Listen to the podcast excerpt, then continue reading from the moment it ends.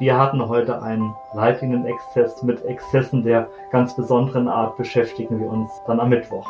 Exzessiv haben wir in der vergangenen Episode über Leitlinien gesprochen und über Exzesse im wörtlichen Sinne wollen wir auch heute reden, nämlich über Dinge, die über etwas Gewöhnliches hinausgehen. Und damit werden wir ein Thema streifen, das uns alle mittelbar betrifft oder in Zukunft unmittelbar betreffen wird, nämlich das Sterben. Darüber, insbesondere über Todesfälle in dieser Coronavirus-Pandemie, wollen wir heute reden und damit herzlich willkommen zum Corona-Update an diesem Mittwoch. Es ist der 29. April. Wir, das sind Martin Scherer, der Präsident der Deutschen Gesellschaft für Allgemeinmedizin und Familienmedizin, der DGAM und Direktor des Instituts und Poliklinik für Allgemeinmedizin am UKE in Hamburg. Und ich bin Dennis Nösler, stellvertretender Chefredakteur und Nachrichtenchef der Ärztezeitung aus dem Hause Springer Medizin. Guten Morgen in Hamburg, Martin Scherer. Guten Morgen. Herr Scherer, wir hätten uns, so ist mein Eindruck, wenn ich mir meine Stichworte heute anschaue, wohl kein krasseres Thema für eine Podcast-Episode aussuchen können als den Tod. Der Tod aber ist in unserem Universum ja eigentlich etwas Unumgängliches. Wie stehen Sie als Mediziner, als Arzt, ja vielleicht auch als Mensch dazu? Als Mensch sehe ich es als Aufgabe, mich damit zu befassen. Ich befasse mich damit, solange ich denken kann und kann es nicht so gut greifen, komme aber immer besser damit zurecht, den Tod als zu meinem Leben dazugehörig zu akzeptieren. Als Mediziner ist meine Haltung die folgende dass auch in der Medizin das Ende des Lebens ein fester Bestandteil ist. Und ich verbinde damit im Wesentlichen zwei Dinge, nämlich zum einen die Achtung vor dem Willen der Patienten und zum anderen die Notwendigkeit, eben die Todesfälle zu verhindern, die vermeidbar sind. Wir haben in der Allgemeinmedizin einen etablierten Begriff, und zwar den des abwendbar gefährlichen Verlaufs. Das bedeutet, dass ich in der Anamnese und der körperlichen Untersuchung rote Flaggen und Warnsignale erkennen muss, die mir eben diesen abwendbar gefährlichen Verlauf anzeigen. Und wenn ich diese Zeichen erkenne, kann ich dann Schlimmeres verhindern. Über das Sterben wollen wir reden, weil nun eben angesichts dieser Coronavirus-Pandemie, Herr Scherer, eben nun einmal auch viele Menschen an oder mit dem Virus sterben. Das man daran stirbt und dass auch in dieser Pandemie Menschen daran sterben, das ist die bittere Wahrheit. Nach aktuellen Zahlen reden wir von weltweit im Moment rund 215, 220.000 Todesfällen mit Covid-19, die registriert sind. In Deutschland sind es etwas über 6.000 Tote. Herr Scherer, was können wir überhaupt mit diesen absoluten Zahlen, die auch durch die Medien geistern, anfangen? Eigentlich nur, dass solche Zahlen die Einzelschicksale kaschieren und dass jeder der 6000 Verstorbenen einer zu viel ist und trauernde Angehörige hinterlässt. Zwar hat unser Gesundheitssystem der Belastung bislang gut standgehalten und diese schrecklichen Konkurrenzsituationen, über die wir hier auch schon gesprochen haben, ex ante, ex post Konkurrenzsituationen auf Intensivstationen, zu denen ist es zum Glück nicht gekommen. Aber dennoch ist jeder, jede dieser 6000 Verstorbenen einer oder eine zu viel. Ganz besonders auch aus Sicht der Angehörigen und der Verbliebenen auch auf die Gefahr hin, dass sie mich jetzt gleich schimpfen werden, wenn ich folgenden Vergleich ziehe. Ich habe mir nochmal die vergangenen Grippewellen angeschaut, nicht nur die der letzten beiden Saisons. Da sterben ja nun auch regelmäßig Menschen und die Schätzungen, da reden wir von diesem Begriff Übersterblichkeit, zu dem wir gleich kommen, die schwanken pro Saison jedes Jahr so zwischen 200.000 und 600.000 Menschen weltweit, die an den Folgen dieser Grippewelle sterben oder mit einer Erkrankung. Was sagt uns das vielleicht auch im Verhältnis zu anderen Erkrankungen, die zu Todesfällen führen? Ja, solche Vergleiche sind schwierig und insbesondere für Angehörige von Verstorbenen schwer zu verdauen, weil es für die Angehörigen keinen Unterschied macht, war es jetzt eine Grippe, war es Corona, da ist eben der geliebte Mensch nicht mehr da. Aber diese Vergleiche helfen möglicherweise die Folgen einer Epidemie oder Pandemie einzuschätzen, weil wir uns ein Bild von der Größenordnung machen können. Vergleiche können also helfen, uns ein Bild zu machen. Vielleicht darf man an dieser Stelle nochmal betonen, dass es uns natürlich nicht darum geht, hier irgendetwas zu relativieren im Sinne von herunterzuspielen. Wir wollen nur ein bisschen Licht in den Tunnel hereinbringen. Und dazu eben heute dieses Thema Übersterblichkeit. Wir hatten es schon angedeutet, im Fachbegriff manchmal auch Exzessmortalität genannt. Das klingt wieder nach so einem fürchterlich technischen Begriff aus der medizinischen Statistik. Ein Begriff, der das einzelne Leid völlig ausblendet. Vielleicht mal zunächst, Herr Scherer, was steckt denn hinter diesem Begriff? Übersterblichkeit in Therapiestudien bedeutet, dass die Sterberate in der Therapiegruppe größer ist als in der Kontrollgruppe. In der Bevölkerung bedeutet Übersterblichkeit, dass entweder die Sterberate in einer bestimmten Bevölkerungsgruppe höher ist als zum Beispiel im Bevölkerungsdurchschnitt, oder dass die Zahl von Sterbefällen in einer bestimmten Zeitspanne erhöht ist als zum Beispiel die Zahl von Sterbefällen, die in einer bestimmten Jahreszeit normalerweise zu erwarten wäre. Ich verstehe, also man bildet quasi sowas wie einen Mittelwert, wenn man sich das mit der Zeitspanne anschaut, beispielsweise für ein Jahr. Und wenn man dann so einen Mittelwert beispielsweise für Deutschland bildet, dann kommen wir auf wir reden von Statistik, etwa 2300 Todesfälle pro Tag, die wir statistisch erwarten würden. Oder man bildet auch saisontypische Verläufe ab. Und dann hat man so, so eine Art Baseline, äh, eine Grundlinie und dann schaut man, was in besonderen Zeiten zu besonderen Intervallen darüber oder darunter liegt, korrekt? Genau. Also man schaut sich die Differenz der beobachteten Gesamtmortalität während einer bestimmten Zeitspanne an, beispielsweise während einer Influenza-Saison oder einer Kälte- oder Grippewelle und vergleicht das dann eben mit der Mortalität, die in der gleichen Zeitspanne normalerweise zu erwarten gewesen wäre. Wenn wir nun genau über solche Statistiken reden, über solche Daten und Zahlen, dann gibt es ein Tool, das bis vor, ja, für einiger Zeit bis vor wenigen Wochen nur, ich sag mal, wenige Experten kannten oder wenige, die sich damit beschäftigen, das jetzt aber zu neuer Berühmtheit gelangt ist, nämlich Euromomo. Das ist das European Monitoring of Access Mortality. Das ist ein Online-Tool, da kann man sich eben Übersterblichkeitsverläufe anschauen. Ich würde sagen, wir machen einen Link in unsere Show Notes dazu. Und auf dieser Website sieht man eben die Entwicklung dieser Access-Mortalität für einige Länder in Europa im Wochenverlauf. Und Herr Scherer, da sehen wir im Moment einen deutlichen Peak, also einen Anstieg für Großbritannien, Frankreich, Niederlande, Belgien, Italien. Ein kleiner Peak, ein kleiner Anstieg auch für die Schweiz und in Schweden. In Österreich oder Griechenland beispielsweise, aber auch Berlin geht die Zahl hingegen nach unten. Das heißt, sie ist unter dem, was man aus den vergangenen Jahren hätte erwarten müssen. Was bedeuten diese Peaks oder diese ja, Negativentwicklung? Ja, eigentlich genau das, was Sie gesagt haben, dass zum Beispiel in Österreich stärker noch als in Griechenland die Mortalität unter dem liegt, was im Vergleich zu den Vorjahren erwartbar gewesen wäre. Insgesamt sind es 24 europäische Staaten, die diesem europäischen Euromomo-Projekt wöchentlich die Daten zur Verfügung stellen. In Deutschland gibt es bislang nur regionale Systeme seit 2007 in Berlin und Hessen, aber ab 2021 2020 ist es geplant, ein bundesweites Monitoring-System einzurichten. Insgesamt ist schon ein Anstieg der Exzessmortalität sichtbar, der zeitlich mit der Covid-19-Pandemie korreliert. Und die Exzessmortalität wird insbesondere in der Altersgruppe der über 65-Jährigen sichtbar, aber auch in der Gruppe der 5 18 bis 64-Jährigen. Einige Länder in Europa verzeichnen momentan eine deutlich höhere Exzessmortalität. Das ist Belgien, Frankreich, Großbritannien, Italien, Niederlande und Spanien. Und auch auf der Seite des Statistischen Bundesamts werden die täglichen Sterbefallzahlen registriert, allerdings immer mit einem gewissen zeitlichen Verzug. Und deswegen kann man auf der Grundlage dieser Daten zurzeit noch nicht ableiten, ob Covid-19 zu einer Übersterblichkeit in Deutschland geführt hat. Sie hatten schon gesagt, dass man eine gewisse Parallelität in anderen Ländern erkennen kann, also der Anstieg quasi in einem zeitlichen Verlauf zu dieser Covid-19-Pandemie stattfindet. Vielleicht muss man noch dazu sagen, dass Euromomo, Sie haben es angedeutet, ein freiwilliges Projekt ist. Das ist initiiert worden oder angesiedelt am Staten Serum Institut in Kopenhagen. Das ist das staatliche dänische Forschungsinstitut für Infektionskrankheiten, ich sag mal quasi ein dänisches RKI, ein dänisches Robert Koch Institut. Herr Scherer, das Tool, also Euromomo, arbeitet mit sogenannten Z-Scores. Das ist jetzt etwas, was Eingeweihte sicherlich sofort wissen, was das ist. Vielleicht können Sie uns Nicht-Statistikern, die wir uns jetzt mit dem Z-Score beschäftigen, kurz erklären, was ein Z-Score ist. Ja, es ist keine Rocket Science, ist ein einfacher Dezimalbruch.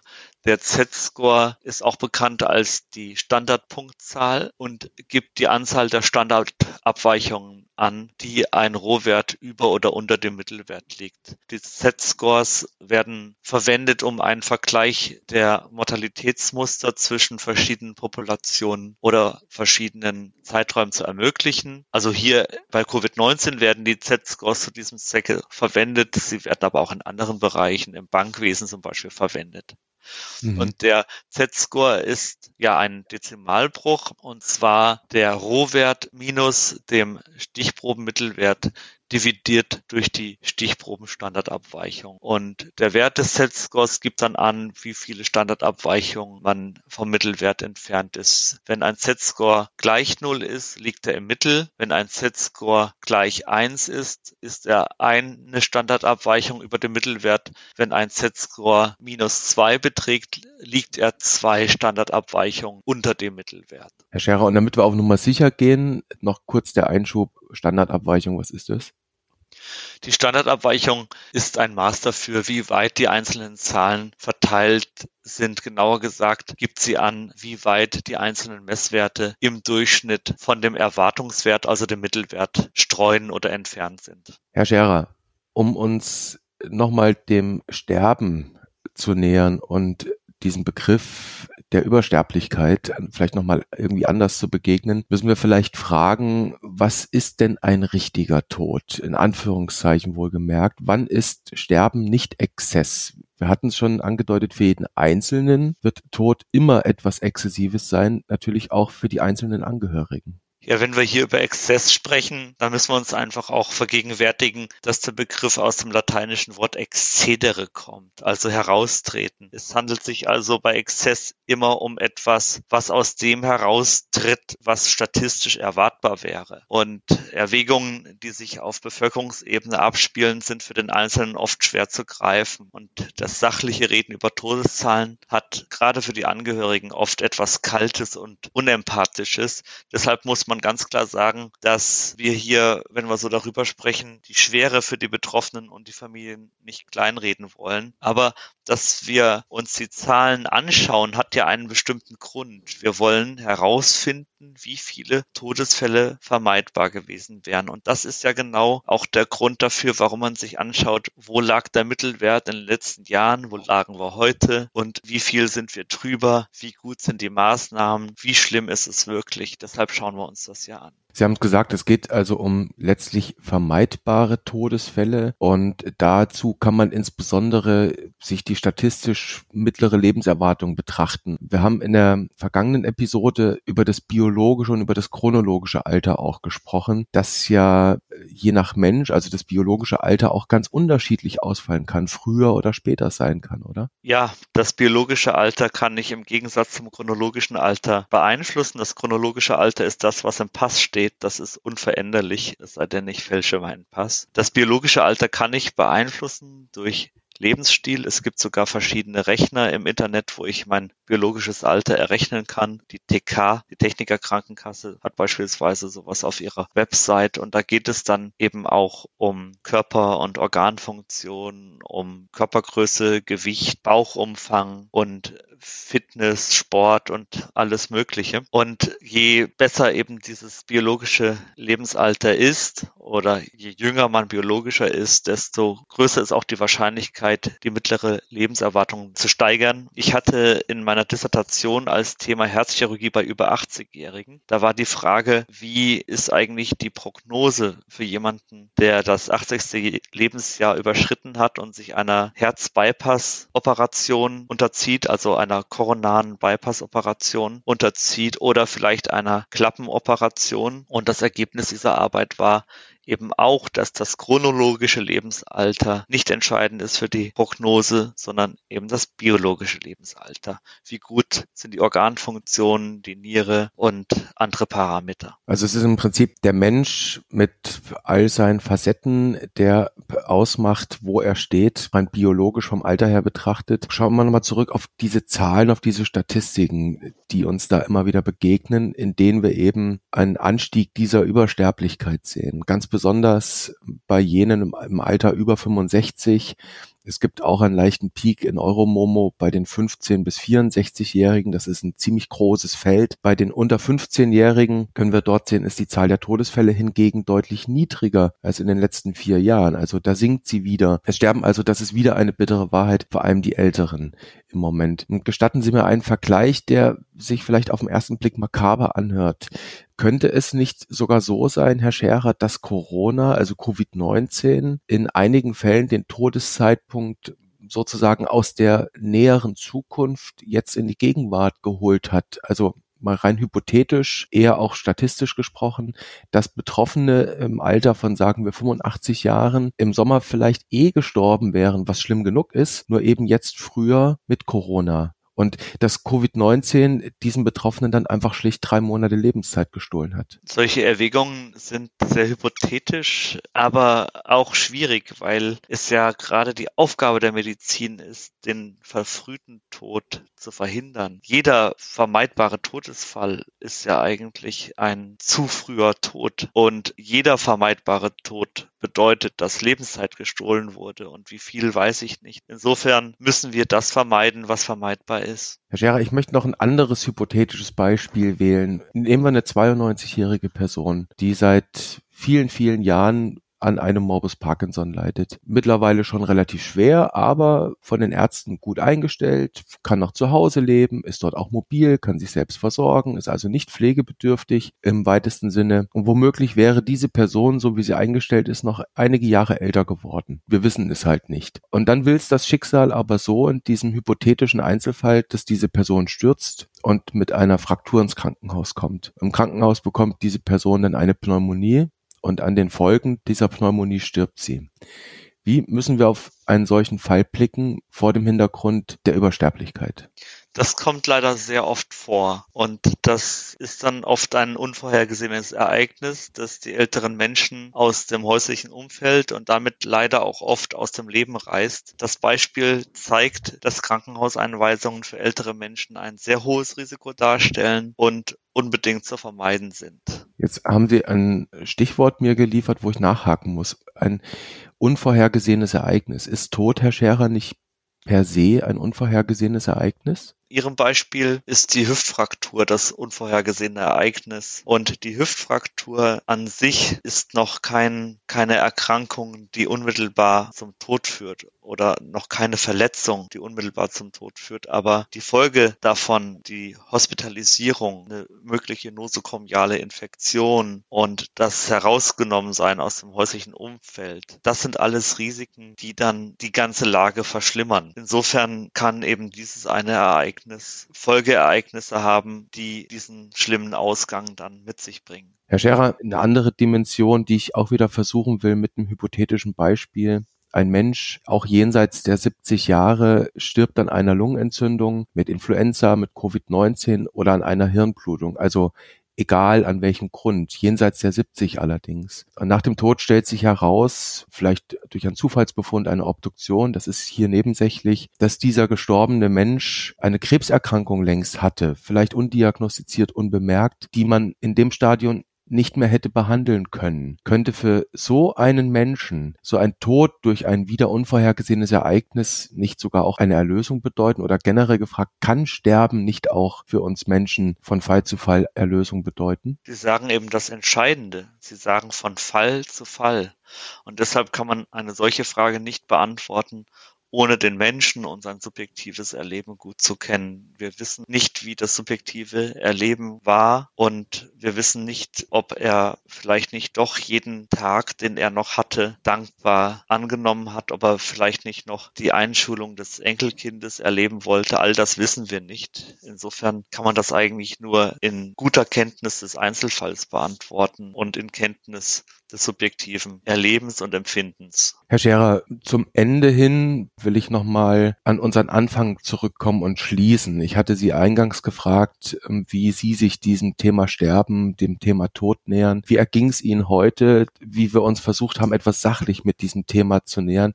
Kann man sich diesem Thema überhaupt sachlich nähern? Es betrifft uns alle.